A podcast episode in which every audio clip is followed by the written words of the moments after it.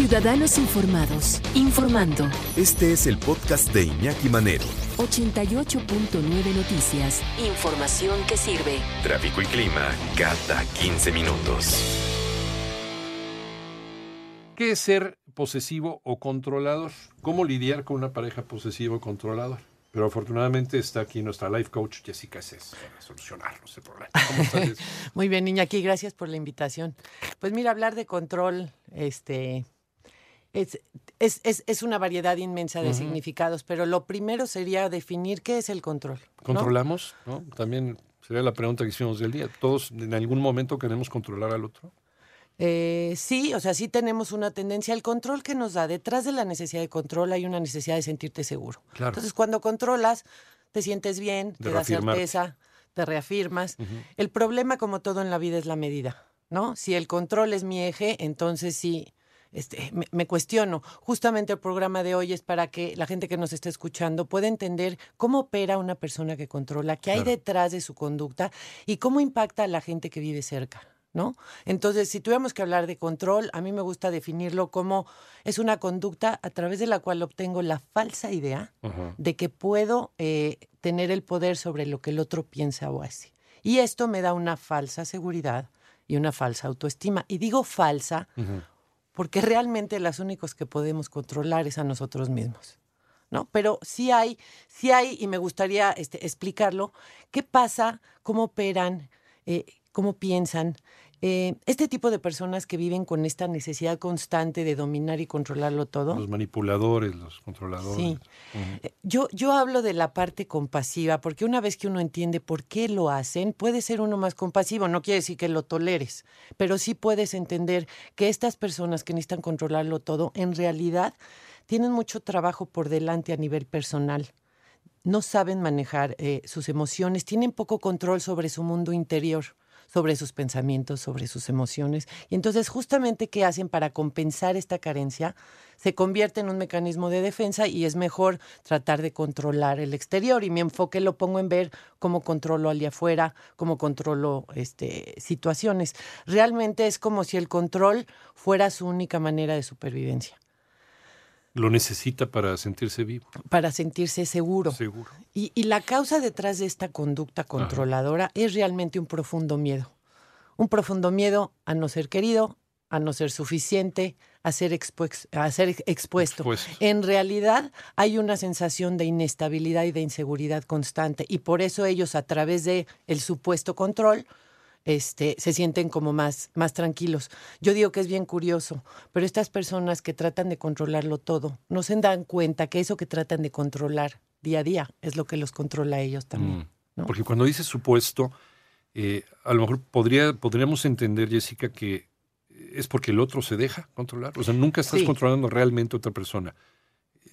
Cuando supuestamente estás controlando es porque el otro simplemente es- Porque el se otro deja lo ser. permite, exactamente. otro lo permite. Y es, es justamente, vamos a ir a esa parte, Ajá. ¿no? La víctima, la persona O que vive cerca de un controlador, no hay controlador sin, sin quien lo permita. Sin controlado. O sea, los dos tienen responsabilidad en eso. Así es. Y los dos tienen razones y argumentos suficientes para hacerlo, que eso es lo más interesante. Ajá. Este, a mí me gusta hablar de las características porque la gente realmente puede identificarse. Este programa va a servir para que el, el que para el que es controlador y para el que vive cerca de una persona controladora o es pareja De ¿no? una persona de una controladora. persona controladora. ¿Cómo es una persona? ¿Tenemos tiempo? Sí, claro. Sí, sí. tenemos ¿Cómo es ahorita, sí. una persona controladora? Ajá. Sumamente la manipulación, eh, el chantaje, la intimidación son sus armas principales, ¿no? Tenía un paciente que me decía que cada vez que no le hacían caso a su mamá, su mamá decía, ahí viene el parálisis, ahí viene el parálisis facial, o ahí viene el infarto. Y entonces, ¡Que me da, que me da! que me da, que me da. Como Es un doña clásico, Zoila. es un clásico Como doña. Zoila, que me da, que me da, pero en verdad es algo que, que pasa. Y entonces este paciente me decía, pues lo que tenemos que hacer es acatar la orden, porque ni quieres que le dé un infarto, ni quieres que se muera, porque no estás haciendo lo que ella, lo que ella está pidiendo. La mamá que se hace la enferma todo el tiempo, ¿no? Ajá. Sí, sí, sí, la mamá, el jefe, o sea, Bueno, hay- lo que sea, la pareja, sí. hay muchas Ah. formas de controlar, son personas que se enojan constantemente, entonces si eres de esos que no te gusta el conflicto, pues lo vas a evitar a, a toda costa y vas a ceder. Son personas, por ejemplo, que critican constantemente, este, que ellos saben lo que tú necesitas y lo que te conviene, sobre todo, ¿no? Mucho, mucho más que lo que tú puedas saber. Ellos saben lo que tú necesitan, o lo que tú necesitas. Son personas que no saben, no saben qué hacer con sus emociones. Le temen muchísimo a la parte de de, contactarse con sus emociones, porque en el fondo, detrás de esta fortaleza, hay una vulnerabilidad y una debilidad muy fuerte. No confían en los demás, nadie lo hace mejor que ellos. Seguramente conoces a alguien y este. Piensen ahorita que están escuchando el programa, ¿no? Podemos hacer una lista. Es más, uno incluso en algún momento lo ha sido. Todos, todos de alguna manera. Pero si hemos tenido la suerte de toparnos con gente que nos pone un alto, decimos, no, pues esto creo que no, está funcionando. Exactamente, creo que esto no me está funcionando. Es, es gente que tiene muy poca eh, capacidad de tolerar em, la, improvisación y la espontaneidad. Ellos todo lo tienen que tener planeado. Y justamente por esta poca capacidad de manejar la incertidumbre, se convierten en personas sumamente obsesivas con el orden, con la limpieza, ¿no? Porque eso les da seguridad, aparente seguridad tienden también a invalidar mucho las emociones de otros, son personas centradas en sí mismos, no importa lo que tú opines, invalidan las emociones de otros, porque cualquier cosa que atente contra su necesidad de control, la van a eliminar, ¿no? Y si tienen que sacar las garras, sacan las garras. Se perciben como líderes, pero en realidad las personas los perciben como tiranos porque sí tienen que tener un carácter fuerte como para poder andar dominando a todo el mundo, no aceptan un no por respuesta, no toleran la frustración y siempre, siempre tienen la razón. Fíjate. También puede funcionar la, la agresividad pasiva o, hacerse la víctima todo el tiempo para estar controlando al otro. Eso también es una manera por supuesto, de, ser controlador. así es, es lo que hacía esta señora. Yo soy la Doña Zoila. Doña Zoila. ¿Cómo lidiar con una pareja posesiva o controladora? Está aquí Jessica Eses, nuestra life coach. Eh, ahorita que estábamos platicando fuera del aire, Jessica, eh, me mencionabas, eh, el hombre por lo general es el controlador en una pareja o, o es el que juega más el rol del controlador o se da igual. O la mujer es como más pasiva, pero también participa. No, sí, la mujer participa, como decíamos, siendo pues víctima, ¿no? Este, siendo la presa ideal para un controlador. Claro. Este, si tú tienes, como te decía, la mala suerte de, de, de ser débil emocionalmente, pues es el alimento para un controlador, porque un controlador necesita a alguien que obedezca, ¿no? Y que acate las órdenes y que no se ande quejando y que no ande diciendo que no. ¿no? Que era, Eso, eso, le funciona muy bien a una persona, a una persona que controla. No, hay mujeres controladoras, pero a borbotones. Lo que pasa es que por la parte de género y la parte machista, pues bueno, siempre en México tenemos esta creencia de que son más hombres que por mujeres. Los roles por los roles que ocupamos, pero en realidad hay mamás sumamente controladoras, parejas mujeres sumamente controladoras, pero si hablamos de estadística, yo creo que sí hay más hombres que más hombres que mujeres. En cuanto a las relaciones de pareja, ¿eh? o sea, en cuanto a relación de pareja. Este, hablábamos un poquito de la yo te decía, vamos a tratar de entender la parte, la parte humana de un controlador. Y la parte humana de un controlador es poder entender por qué hacen lo que hacen, ¿no? Te decía yo, hay un profundo miedo detrás de esto, detrás de esta fortaleza hay una debilidad emocional inmensa. Y no hay un solo factor que sea el que provoca que ellos sean así. ¿No? Probablemente hay, hay factores genéticos y hay factores de aprendizaje, aprendidos. Probablemente tuviste un papá que era controlador y tú aprendiste a reaccionar igual, ¿no? Ni siquiera te lo preguntas. O heredaste algunos rasgos de personalidad de, tu papá, o tu mamá utilizó el control como una forma de amor y tú así lo leíste, ¿no? ¿Y para ti eso es? Porque te quiero y porque me eh. importas, te digo lo que te conviene y lo que tienes que hacer. Y yo crezco con esta idea de, pues así me amó mi mamá, esta de ser la forma, ¿no? Del amor. Y entonces también eh, la voy, digamos, duplicando yo después en mi vida. O probablemente vienes de un lugar disfuncional donde eh, no, se te, eh, no se dio la seguridad que necesitabas para crecer y la, y la buscas de estas maneras. O este abandono de los padres. Es, es como multifactorial. Lo que sí es real y lo que sí es un patrón que se repite en las personas que tienen esta necesidad de control es que hay una necesidad inmensa de sentirse seguros. Y si es a través de ser sumamente ordenado, de ser manipulador, de, si eso me va a hacer sentir seguro, lo voy a hacer. yo, digo que la diferencia entre o sea, de calidad de vida entre las personas es qué vehículos utilizo para cubrir mi necesidad. Una persona controladora necesita seguridad. La víctima de un controlador también necesita sentirse segura. Y yo te decía, la parte positiva de un controlador es que son muy atractivos. Una persona dominante. Es el perfil. Ah. Sí, te da seguridad. Son poderosos y, y el poderoso este, atrae. Eh, son buenos líderes de empresas, son buenos vendedores, te convencen para que compres lo que tengas que comprar, te convencen. Pero como yo siempre digo, ¿a qué costo y qué impacto está teniendo en tu vida este control? Es muy cansado ser controlador.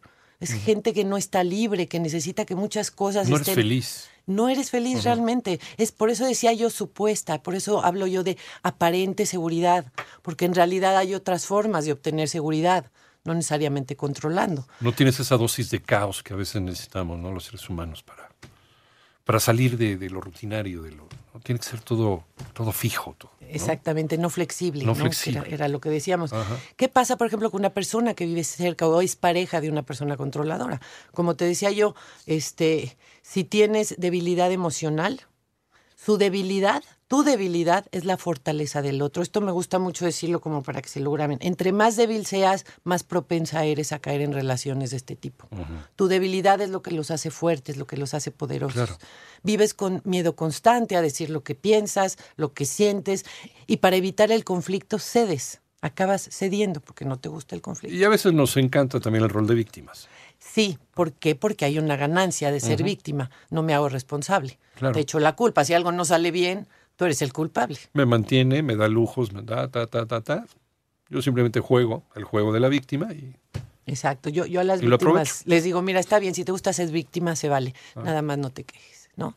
No se vale, no se vale quejarse. claro. pero viven realmente con un sentimiento de, de impotencia, te sientes como atrapado en esta relación, te sientes forzada a hacer cosas que no quieres y, y realmente, como decíamos, la mayor ganancia es no hacerme responsable. Entonces, eh, como decíamos, eh, es, es un juego de unir las carencias, la tuya y la mía, porque una persona sana y fuerte mm, difícilmente se va a relacionar con alguien, ¿no? Controlador o manipulador. O... Sí, la, base de una relación sana es aprender del otro. Es un, es un, es un toma y daca, finalmente. Aprendo de ti y tú aprendes de mí hasta que dé la relación.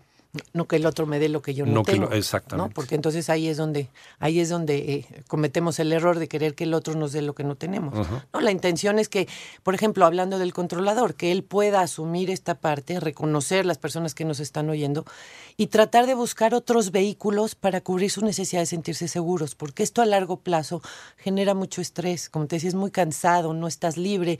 Y si no empiezas a romper con estos patrones, los vas a pasar de generación en generación. Siempre hay un débil por ahí esperando a alguien que venga y le diga por dónde irse. Y ¿no? se lo heredas a tus hijos. y se lo pasas a tus hijos. Entonces realmente creo que si queremos tener relaciones sanas, tenemos que aprender a relacionarnos no desde la carencia, sino desde la, desde la fortaleza.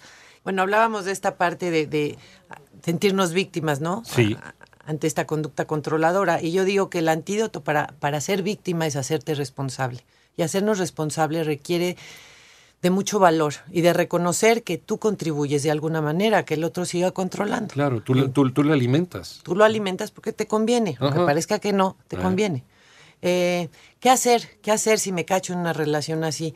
Pues lo primero es saber que el antídoto para un controlador es la indiferencia, es el veneno de los controladores. Si yo no te hago caso, si yo no alimento tu necesidad de control, te voy a desinflar. Ujú. Este, y la solución yo siempre digo no es como cambiar al que controla, sino es como ponerme a salvo yo. Estamos hablando de grados, obviamente, ¿no? Pero bueno, hay, hay grados extremos de control que se llevan al abuso y es ahí donde yo tengo que levantar la voz y ponerme a salvo. ¿Qué hacer si me detecto en una relación así? Obviamente pedir ayuda profesional, aprender a decir no, Ah, es muy importante. poner límites. Eh, yo siempre digo, no tienes que tomar la decisión de un día para otro, ¿no? Si estás escuchando el programa y decir, en este momento salgo, ¿no? Patitas para afuera. Soy no, un hombre nuevo, una mujer nueva. Aguas, No, porque no. eso lleva su, su tiempo. es, es un proceso. Es un Lo que sí sugiero es, toma distancia, fortalécete Ajá. y después tomas decisiones. También mucho sirve hacer frente común, ¿no? Si es uno de nuestros familiares que es controlador y todos estamos vibrando lo mismo, hagan frente común para desinflar al controlador. Eso ayuda también muchísimo, ¿no? Eh, Dices que, que, mm, el no hacerle caso ¿no? al controlador. ¿Cómo? ¿Cómo, cómo? cómo? Un ejemplo práctico de esto. Mira, decíamos ahorita, este, estábamos poniendo el ejemplo, ¿no? De la pareja que te lleva al restaurante Sí. y te dice, eh, por favor a la señora tráigale un pescado. Y ella te dice, no, pero es que yo quiero una pasta. Sí, el que decide por todos. ¿no? Exacto. No, pero te conviene, te va a gustar, está Ajá. fresco. No, es está lo de buenísimo. Sí, sí, este sí. restaurante es especialista en, oye, pero no se me antoja, ¿no? Exactamente. Y las veces que sea necesario el no. No se me antoja, no quiero, te lo agradezco. Pero la gente que es muy controladora no da, no le importa tu explicación. No, Ah, no, sí. no, no le importa. logran entender cómo es posible que a ti no te guste eso, ¿no? Es- Exactamente. Entonces lo que tienes que hacer es no, lo primero es no dar explicaciones, porque el, el que quiere controlar tu explicación no le sirve, más Claro. más no la escucha, porque además amenaza su necesidad de control. No es útil. No es útil. Entonces lo que tienes que hacer es no, gracias, las veces que sea necesario. Yo así no juego, ¿no? Yo a eso no le entro. Este, y tienes que estar dispuesto a decepcionar al otro, a que se va a enojar, ¿no? A que no le va a gustar tu reacción, porque eso es lo que pasa. ¿Qué es lo que nos mete en este círculo vicioso? Tú te enojas, yo trato de evitar el conflicto, porque a mí no me gusta que te enojes, y cedo y accedo. Y entonces después decir no se va, se va convirtiendo en algo mucho más difícil. Por eso digo yo, si ustedes piden ayuda, pueden detectar cuáles son las partes de su persona que más trabajo les cuesta, ¿no? ¿Por qué te cuesta tanto poner límites a ciertas personas y a otras no? Y seguramente van a ver que hay rasgos de personalidad de estas personas que reaccionan agresivamente, como decíamos en el corte, son las que más trabajo nos cuesta decirles que no, porque nos da miedo que nos vayan a pegar, que nos vaya a gustar, no- nos da miedo su reacción. Eh, eh, esto, por ejemplo, es muy útil para los chavos que están iniciando una relación o que están empezando a salir. No solamente chavos, ¿no? A cualquier Sí. edad. Pero para cortar inmediatamente, ay, es que es lindísima, es que es lindísimo, ¿no? Pero tiene este problema, con eso es suficiente, ¿eh? Para hacerte la vida miserable. Exactamente. Y el problema es ese, que son lindísimos, son encantadores, ¿no? Son este, esta, esta, esta sentido de poder que tienen es muy atractivo para uno. Y como la mujer lo que más necesita en una pareja es sentirse segura, lo ves poderoso, lo ves fuerte y dices, de aquí soy. Pero, como decíamos ahorita, eh, la diferencia está en despertar en, en las primeras señales. En las primeras señales donde sientas que esto no se está sintiendo bien, que esto no, no está siendo bueno para mí, atrévete a decir que no, aunque sea el hombre o la mujer más encantadora del mundo. Cuesta más trabajo, por, por, lo, por ejemplo, con los familiares, con mi mamá. Claro, No, no claro. puedo desaparecer a mi No, mamá. No, no te puedes divorciar de tu mamá ni de tu papá. Exactamente, pero también sí puedo poner límites. Una paciente me decía, mira, me costó mucho trabajo porque el amor de mi mamá para mí es, hoy en día tiene ella 60 años y sigue siendo esencial la aprobación de su mamá. Y con tal de darle gusto a todo, le dice que sí. Hace poco le dijo que no a algo, la mamá se ofendió, le dejó de hablar tres semanas y después de tres semanas le volvió a hablar. Entonces, hay que aguantar ese proceso de incomodidad de no cumplir las expectativas del otro. Ahí es donde entra también la codependencia que platicamos en la otra ocasión. Exactamente, sí, que decíamos que ser codependiente es ser dependiente de la parte no muy sana o enferma de la otra persona, ¿no? Que eso hace... Y, y, y, y lo que hace, por ejemplo, esta relación de controlador con víctima es que se relacionan desde la carencia, Claro. ¿no? Desde la debilidad, desde lo que... de los asuntos no resueltos. Sí, sí, a, a mí me a mí me, me falta una víctima y a ti te sobra un. ¿no? Sí, sí, sí. Entonces, pues sí. Es la Yo estoy combinación buscando a ver a quién perfecta. controlar. Ajá. Es la combinación perfecta, te pero no es, pero no es la más sana. Son conscientes los controladores y los controlados de que lo son. Fíjate que hay unos que no. Hay unos que no son Hay conscientes. unos que no, porque son conductas inconscientes Ajá. justamente como mecanismos de defensa que van compensando tus carencias y como te funcionan, dices, pues yo lo que necesito es sentirme seguro, qué importa cuál sea el vehículo. ¿Cuándo lo haces consciente? Cuando el mundo exterior, cuando la parte de afuera levanta la voz, cuando no te funciona algo en la oficina, cuando Claro. tu mujer te grita, cuando tus hijos te dicen así no, dices, oye, creo que esto no, creo que por aquí no era. Cuando tienes problemas con los clientes, con el jefe, en el trabajo, con... pues cuando dices, algo, algo debe estar pasando. O sea, el mundo no puede estar equivocado, ¿no? Exactamente, es realmente la respuesta del- de, afuera la que nos dice si lo que estamos haciendo está bien o, o está mal. Si tú tienes una pareja que en lugar de poner límites fomenta tu conducta de control, difícilmente te vas a dar cuenta. A ver, de repente me lo echan en cara, me doy cuenta, ahí sí ya no hay pretexto. Yo, controlador, ¿cómo puedo dar el primer paso para dejar de serlo? Primero aceptándolo. Ajá, sí, claro. Sí. Como dicen, el primer paso este, no te va a resolver, pero te saca de donde estás. Entonces, Sí. el primer paso es reconocer que soy un controlador, que no me la estoy pasando bien, que no estoy haciendo pasar bien A los al- a, demás. a los demás y que necesito ayuda. Pidan ayuda. Como siempre decimos, ¿no? Pedir ayuda es, es lo que necesitas de un profesional que te oriente y que te digas cuáles son otros vehículos a través de los cuales tú puedes lograr sentirte seguro, sin que sea tan cansado, tan desgastante para ti y para los que tienes cerca. Y tener, estar consciente de lo que estamos haciendo y empezar a dando el primer paso en cosas tan sencillas como ir a un restaurante. ¿Qué quieres? O te sugiero el pescado, pero tú pides lo que se te dé la gana. Eso puede ser un primer paso. Sí, no, definitivamente. O como decíamos, este, no ser tan rutinario. Las personas este, que son adictas a su rutina es porque también se sienten seguras, ¿no? Pues Cambia, cambia el camino hacia tu oficina, haz algo diferente en la semana, salte de lo establecido un día, ve rompiendo con esos patrones tan establecidos, ¿no? Dicen que es más difícil desaprender que aprender algo nuevo. Entonces, si realmente una persona que ha vivido controlando y que ha heredado rasgos controladores, ¿no? De generaciones atrás, pues tiene un trabajo más profundo que hacer. No es algo que se da de un día para otro, pero el primer paso es reconocerlo y pedir ayuda. Y pedir ayuda a nuestra coach de vida, Jessica Cés, que la encontramos en dónde. En el 6234-8525 o en mi email jessicaeses.me.com. Gracias. Gracias, Gracias a ti, Iñaki. Como siempre.